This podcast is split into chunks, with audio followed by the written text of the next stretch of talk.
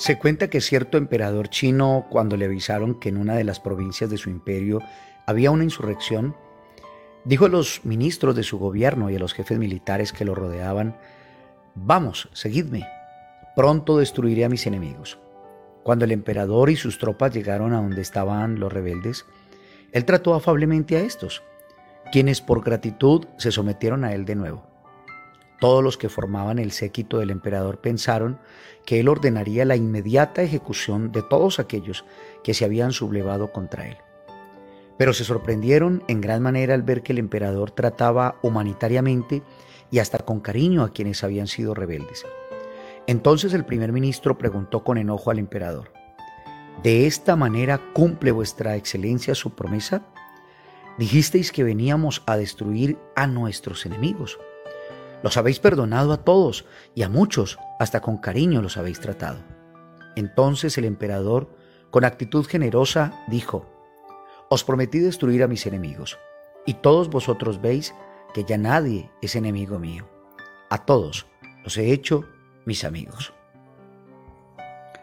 Dice el manual de la vida, expresado por el sabio rey Salomón en el libro de los Proverbios, el hombre que tiene amigos ha de mostrarse amigo. Y amigo hay más unido que un hermano. Qué interesante forma que nos plantea la palabra de Dios para enfrentar momentos de tensión como los que seguramente todos estamos a riesgo de enfrentar en una situación como esta. Seguramente tendremos que enfrentar situaciones compromisos de muchos índoles, laborales, de carácter financiero, de convivencia, en donde podemos hacer de esto un ring de pelea o podemos convertirlo en una oportunidad de aplicar aquellos principios que nos llevan a la vida. Les estoy hablando directamente de estos consejos que nos expone, que nos muestra, que nos da, que nos entrega Dios a través del manual de la vida, a través de su palabra. Hay otro texto que nos muestra algo muy interesante y es en la carta a los romanos, en el capítulo 12. Nunca devuelvan a nadie mal por mal. Compórtense de tal manera que todo el mundo vea que ustedes son personas honradas.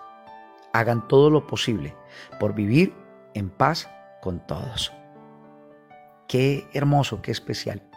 Y me encanta lo que dice el último verso de ese capítulo 12 de la carta a los romanos. No dejen que el mal los venza. Más bien, venzan el mal haciendo el bien. Es una invitación. Es una invitación a que no nos dejemos llevar por la intolerancia, por la ira, por el enojo, a que no dejemos que este tipo de sentimientos sean los que tomen las riendas de nuestras decisiones y de nuestras acciones, y mucho menos de nuestras expresiones verbales. Quiero invitarles a que nos pongamos de acuerdo como lo enseñó el mismo Jesús en el Sermón del Monte. En Mateo capítulo 5, me encanta cómo dice lo siguiente. Dice, por lo tanto, si presentas una ofrenda en el altar del templo y de pronto recuerdas que alguien tiene algo contra ti, deja la ofrenda allí en el altar. Anda y reconcíliate con esa persona. Luego ven y presenta tu ofrenda a Dios. ¿Cómo nos plantea la necesidad de que así como queremos agradar a Dios, ponernos de acuerdo con Él, debe haber un compromiso integral, con estar poniéndonos de acuerdo con aquel con el que hay diferencias y así evitar el agravio a nuestra propia vida y a la vida de otros. Quiero invitarles con esto a que busquemos la oportunidad, o más bien fabriquemos la oportunidad de en vez de generar enemistades, volvamos a aquellas personas que por la situación parecían volverse enemigas, volvámoslos amigos a través de la sabiduría que Papá Dios nos da y que Papá Dios nos entrega. Es encantador como la invitación de Dios es a dejar toda enemistad. Es muy lindo encontrar en una carta como por ejemplo eh, la carta a los Efesios cuando dicen dejen toda amargura, toda ira, toda gritería. Es una invitación directa a que no tengamos enemistades. Les invito con esto a que hagamos una oración bien especial y le entreguemos a Dios toda carga, todo enojo y podamos entonces librarnos de esa trampa que nos lleva a tener enemigos. Amado Dios, en esta hora nos presentamos delante de ti. Señor, seguramente estos tiempos donde nos sentimos tan impotentes de muchas maneras, y es muy natural que así nos sintamos como seres humanos, hay una tendencia a estar a la defensiva. Hoy te pido, Dios del cielo, que nos libres de una actitud generadora de conflictos, de pleitos y de enemistades. Que así como esta historia de este emperador, del cual se esperaba exterminar a los que manifestaran una actitud contraria a su voluntad, rebeldía, pero este emperador lo convirtió en una oportunidad para acabar con esa enemistad, hablándoles y tratándoles afablemente, humanamente. Mi Dios, esto es posible si nos llenamos de tu presencia. Llénanos de ti, úsanos y que podamos vivir el consejo que está escrito en el libro de los Proverbios. El que quiere amigos ha de mostrarse amigo.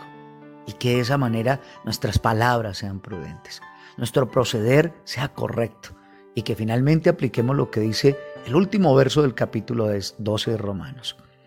No seas vencido por el mal, sino vence con el bien el mal. Dios, ayúdanos a eso.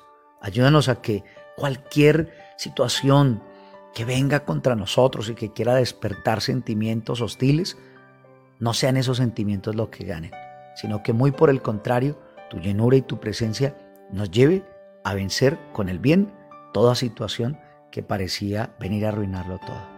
Gracias Dios por tu presencia y gracias por tu bendición desde lo alto.